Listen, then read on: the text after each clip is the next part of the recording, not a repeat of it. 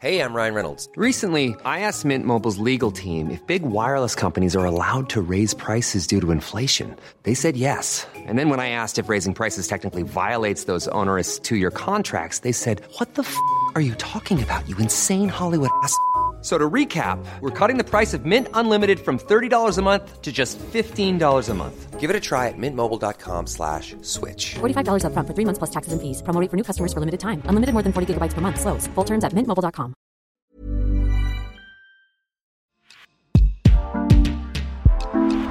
Rencontres et confidences, promesses de médailles et dessins de champions, débuts et des records, du sang, de la sueur et même des sujets qui fâchent. Bienvenue dans Vestiaire, le podcast long format de la rédaction sportive du Dauphiné Libéré.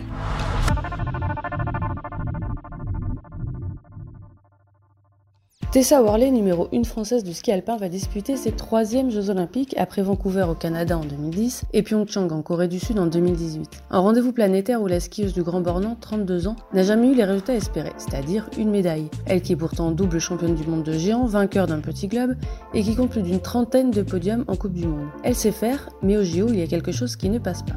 Dans ce podcast, Tessa Worley annonce qu'elle disputera ses derniers JO, elle raconte comment elle se prépare pour bien vivre cette quinzaine et parle de son rêve, une médaille d'or. Alors, euh, les Jeux Olympiques, c'est quand même une compétition euh, qui réunit, qui rassemble euh, tout le monde.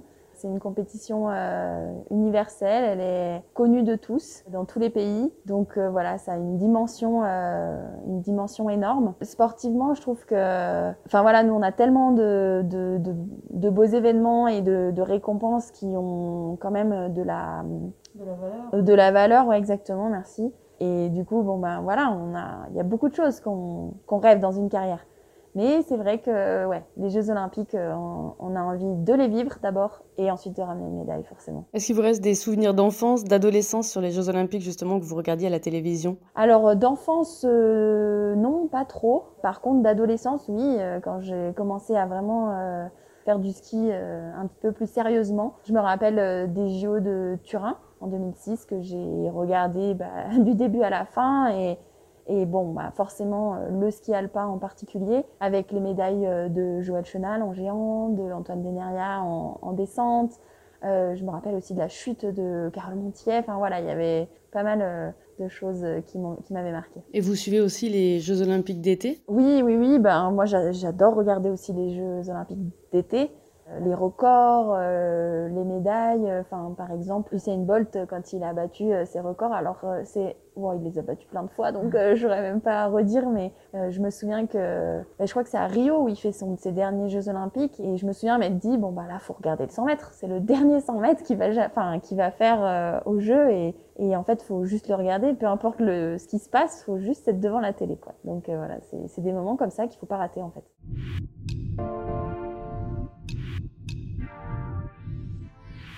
Et quelle est, vous, votre histoire avec les Jeux Olympiques, vous qui disputez vos troisième JO cette saison à, Pékin? Moi, mon histoire avec les Jeux, pour l'instant, j'ai pas réussi à, trouver, euh, comment dire, à être en harmonie avec les Jeux, on va dire. J'ai pas réussi à dompter les Jeux, à être, euh, être euh, moi-même au jeu. Sur les compétitions, j'ai, alors bon, c'est sûr que les expériences, elles sont rares dans une carrière parce que tous les quatre ans, euh, c'est difficile de, faire euh, beaucoup. Maintenant, ça va être mes troisièmes jeux, donc ce qui est déjà énorme. Enfin, moi, je trouve que c'est déjà pas mal. Je suis très contente, je suis très chanceuse d'avoir euh, autant d'opportunités au jeu. Et là, j'en ai une nouvelle, donc j'arrive vraiment en me disant que j'ai envie de profiter de cette opportunité parce que c'est quelque chose de rare, c'est quelque chose de, de, hors du commun et que j'ai envie de, savourer en fait ce moment-là. Mais oui, oui, non, mon, expérience passée, euh, elle est bonne. Je vis des très beaux jeux, mais par contre, euh, sportivement, je suis pas moi-même et j'arrive pas à, m'exprimer complètement. Donc ça, j'ai envie de, voilà, de pouvoir être euh, moi sur la piste et, pouvoir jouer, jouer parmi bah, les meilleurs, si suis, j'en suis capable. Mais en tout cas d'avoir aucun regret en bas. Quoi. Surtout que vous savez faire, puisque sur les événements d'un jour, par exemple au championnat du monde, vous avez déjà gagné deux médailles, deux titres de championne du monde en géant. Euh, vous avez euh, plusieurs podiums sur les Coupes du Monde, plus d'une trentaine, des victoires également. Donc vous savez faire, qu'est-ce qui va faire la différence entre des championnats du monde que vous avez déjà gagnés et des Jeux olympiques où euh, vous n'arrivez pas encore à, à passer ce, ce cap-là du podium? J'ai essayé d'analyser un petit peu, euh, notamment à Pyeongchang, parce que c'est vrai que je suis arrivée là-bas euh, parmi les favorites, en super forme, en ayant gagné la course d'avant en pleine confiance. Enfin, voilà, tout était là pour que ça fonctionne. Et ça n'a pas fonctionné. Donc, euh, bon, euh, c'est sûr que le, ski est un sport euh, d'aléa. Donc, forcément, on sait que ça peut arriver. Mais j'avais vraiment ce sentiment de pas avoir réussi à, à faire tout ce que je pouvais pour être à 100% là-bas. Je, je, me suis fait un petit peu envahir par l'ambiance des jeux par euh, ouais l'événement lui-même, la grandeur de l'événement. Donc euh, je pense que ça c'est quelque chose dont j'ai conscience et que bah, voilà, je vais travailler beaucoup. Après pour le reste, c'est sûr que quand je suis sur une piste et que mes idées sont claires et que et que j'arrive à, à me concentrer, que j'arrive à avoir mes repères, etc. Ben je sais que je peux jouer. Donc euh, voilà, l'idée c'est de se mettre dans les bonnes conditions en arrivant là-bas, sur place, et puis de, de vraiment ouais, surtout de se mettre dans un état, de se dire, euh, j'ai rien à protéger, rien à, j'ai tout à gagner, quoi. Les Jeux Olympiques, c'est aussi euh, souvent disputé sur des pistes que vous ne connaissez pas, dans des, des lieux où il n'y a pas eu de Coupe du Monde avant, comme déjà ça va être le cas à Pékin cette saison. Est-ce que le fait d'être dans une euh, station un peu inédite, sur des pistes que vous ne connaissez pas, dans un environnement un petit peu inconnu, est-ce que ça, c'est des choses qui peuvent vous perturber? En fait, euh, les pistes, non, ça me dérange pas. On a, il y a beaucoup de pistes qui sont nouvelles. On arrive, euh, on les connaît pas forcément, et, et au contraire, c'est plutôt quelque chose qui me convient bien. Je me fais pas d'idées euh, avant. j'arrive sans préjugés et je fais mon truc. Par contre, ce qui est différent, oui, c'est sûr, c'est tous les à côté. C'est, ça va être, ben finalement le quotidien, quoi, où on va dormir, comment on va interagir avec les gens du pays, euh, avec euh, notre équipe, avec euh, bah, l'équipe de France, parce que là, on est une grande, grande équipe aussi. Ça, c'est aussi différent. C'est peut-être plus ça qui, qui, pour moi, est un peu différent et où il faut que j'arrive à trouver ma place. Quel conseil auriez-vous aimé qu'on vous donne avant vos premiers Jeux Olympiques à Vancouver en 2010 Je crois que mes premiers Jeux en 2010, euh, finalement, j'étais un petit peu euh, insouciante et, et, je les ai vécus, euh, je les ai peut-être mieux vécus que, que Pyeongchang en fait, je pense. après, bon, sportivement, c'était très très particulier. C'était le géant en deux manches, en deux jours une manche par jour. Et c'est vrai que ça a été deux courses très différentes. Et bon, bah là, oui, non, j'ai pas su. Euh... Puis bon, j'avais moins, moins d'expérience, moins de bagages. Enfin, il y avait plein de choses qui ont fait que bon, mes jeux, ils... le résultat est ce qu'il est. Mais par contre, je pense que l'expérience en elle-même, euh, j'ai vécu l'expérience des jeux à 100%. Enfin, on était un groupe. Euh assez jeune à l'époque avec euh, il y avait Taina, Anne-Sophie, il y avait pas mal de monde et c'est vrai que enfin on était on était jeunes, on arrivait sur notre première expérience de jeu et euh, j'ai vraiment euh, enfin on s'est éclaté quoi. On s'est vraiment éclaté.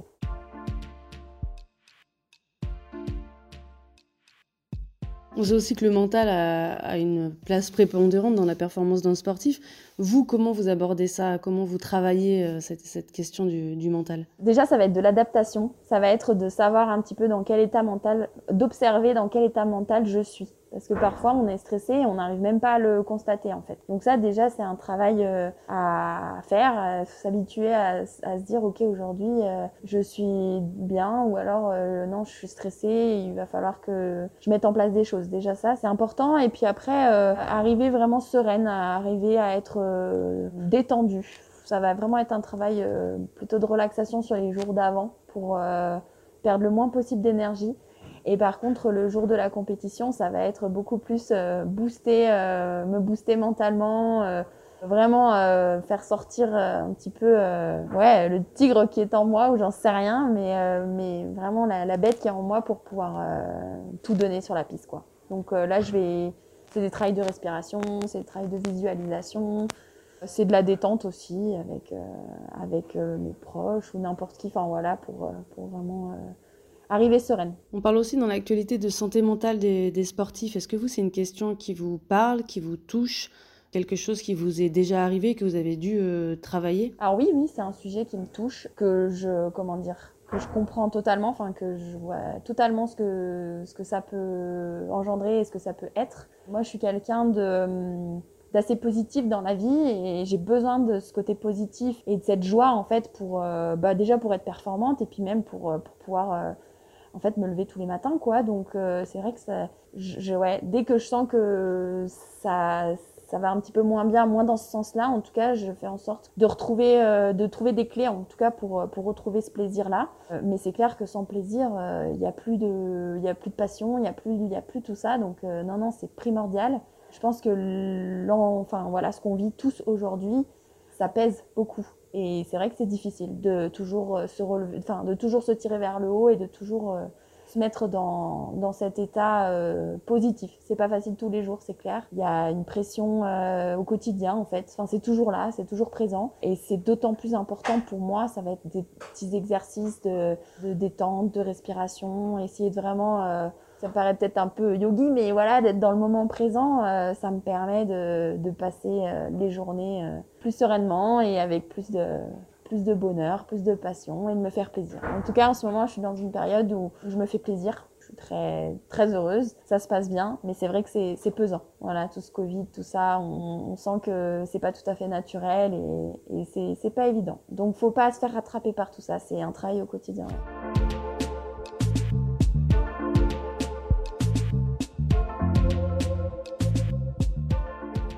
Justement, à Pékin, ça va être particulier. Ça va être les Jeux Olympiques euh, sûrement les plus euh, encadrés au niveau notamment euh, sanitaire, hein, avec énormément de restrictions sur les déplacements, etc.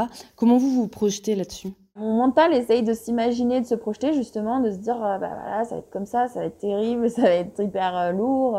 Et puis finalement, les situations changent tellement vite que on peut rien prévoir, rien, rien anticiper. On n'est surtout pas euh, maître de la situation. Donc euh, voilà, je crois qu'il faut arriver à vraiment lâcher prise là-dessus et se dire bon ben moi le seul truc sur lequel je peux être euh, maître de, de, de, mon destin, on va dire, ça va être sur les skis et, c'est là-dessus que j'essaie de me concentrer et de lâcher un peu ces anticipations, ces, ces pensées, se projeter un peu. On verra. On verra comment, comment ça se passera. Je pense qu'il faut se laisser un petit peu guider. Et est-ce que ce sera alors vos derniers Jeux Olympiques? Oui. Ouais, ouais. oui, oui, c'est sûr que ce sera mes derniers Jeux. Après, bon, faut jamais dire jamais. mais, euh, mais oui, oui, je pense que j'arrive, euh, j'arrive à un point où, euh, où, ouais, je pense que une nouvelle Olympiade, ce serait un peu trop. Mais en tout cas, euh, j'ai encore la chance d'en vivre et ça, je suis trop contente. Et du coup, j'ai envie de justement en profiter encore plus et un maximum et, et de repartir de ces derniers Jeux fière de moi. Qu'est-ce que vous en espérez finalement de ces Jeux Olympiques? Comme je disais au début, euh, j'ai envie d'être euh, d'être moi-même sur les skis, de vraiment me reconnaître quand je serai dans l'arrivée d'avoir tout donné, d'avoir aucun regret, d'être fier de moi, comme je disais. Donc euh, ça peut passer par une médaille ou pas, mais euh, parce qu'on sait qu'une compétition d'un jour, ben voilà, il y a plein d'aléas, il y a plein de choses. Mais en tout cas, ouais, être euh, m'être donné à 100% et puis avoir profité à 100% de, de cet événement hors norme.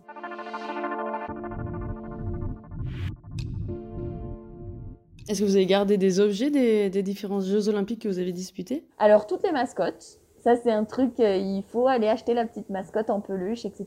C'est des bons souvenirs, je trouve, c'est sympa. J'ai également gardé, euh, on nous donne euh, une petite médaille pour avoir participé au jeu. Puis les dossards aussi.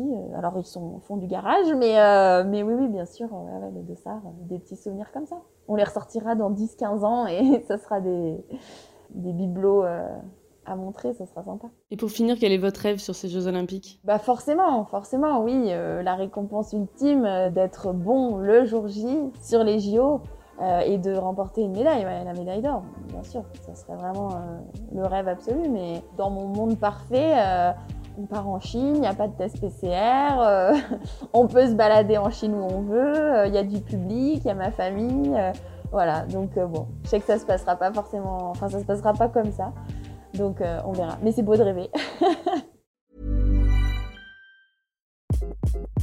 Hi, this is Craig Robinson from Ways to Win, and support for this podcast comes from Invesco QQQ. The official ETF of the NCAA. Invesco QQQ is proud to sponsor this episode and even prouder to provide access to innovation for the last 25 years. Basketball has had innovations over the years too. We're seeing the game played in new ways every day. Learn more at Invesco.com slash QQQ. Let's rethink possibility. Invesco Distributors, Inc.